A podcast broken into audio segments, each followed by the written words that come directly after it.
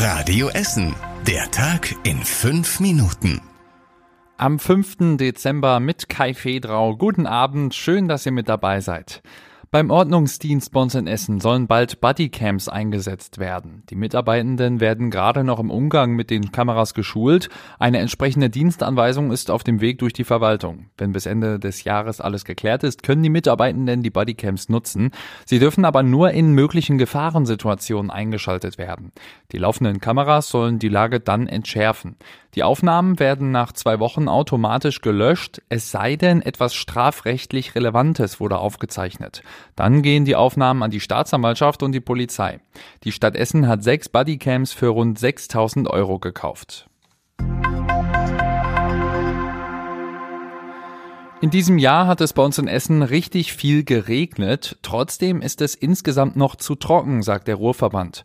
In diesem Jahr gab es zwar erstmals wieder ein Plus beim Niederschlag. Nach 14 Dürrejahren fehlt aber immer noch der Regen aus einem ganzen Jahr in den Böden. Der Ruhrverband muss also weiter gut haushalten mit dem Trinkwasser. Mehrere Millionen Menschen in der Region werden mit dem Wasser aus der Ruhr versorgt. Vor allem in den trockenen Monaten lässt der Ruhrverband deshalb so wenig Wasser wie möglich aus den Talsperren ab. Die sind in diesem Jahr aber wieder gut befüllt. Rund um den Essener Hauptbahnhof gehen die Vorbereitungen für die neue Citybahn weiter. Für Autofahrende gibt es deshalb in den nächsten Tagen einige Einschränkungen. Auf der Hollestraße und Hachestraße werden 51 Bäume gefällt, deshalb bleibt dort teilweise nur eine Fahrbahn pro Richtung frei. Bis Freitag sollen die Arbeiten fertig sein. Ab Montag werden dann 13 weitere Bäume an einen neuen Standort versetzt. Sie kommen an den Frohnhauser Platz, den Westpark und die Ziegelstraße im Ostviertel. Die neue Citybahn soll in ein paar Jahren den Hauptbahnhof mit dem neuen Stadtteil Essen 51 verbinden. Beschäftigte im öffentlichen Dienst bei uns aus Essen haben heute vor dem Landtag in Düsseldorf demonstriert. Die Gewerkschaften der Erzieher, der Polizei und die Gewerkschaft Verdi haben dort eine Kundgebung gemacht.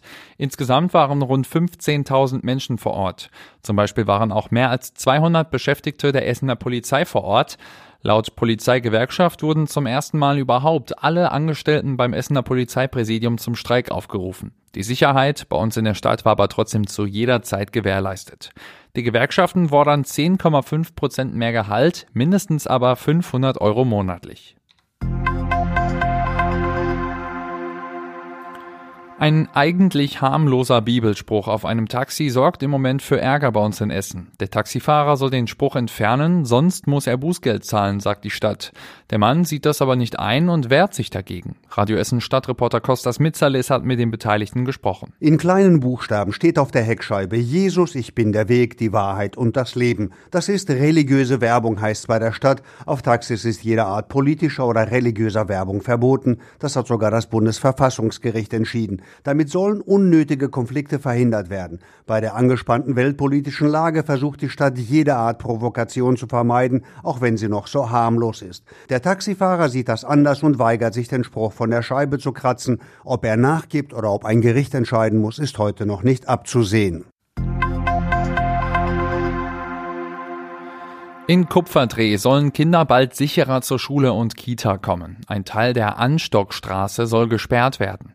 Im Moment ist die Straße von der Kupferdreher Straße und von der Schwermannstraße aus befahrbar. Auf Höhe der Kita ist sie aber getrennt und damit in beide Richtungen eine Sackgasse.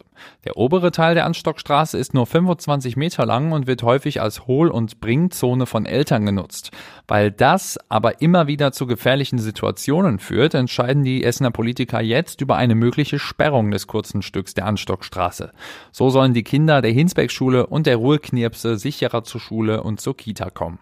Und das war überregional wichtig. Bei der aktuellen PISA-Studie haben jugendliche Schüler in Deutschland so schlecht abgeschnitten wie noch nie.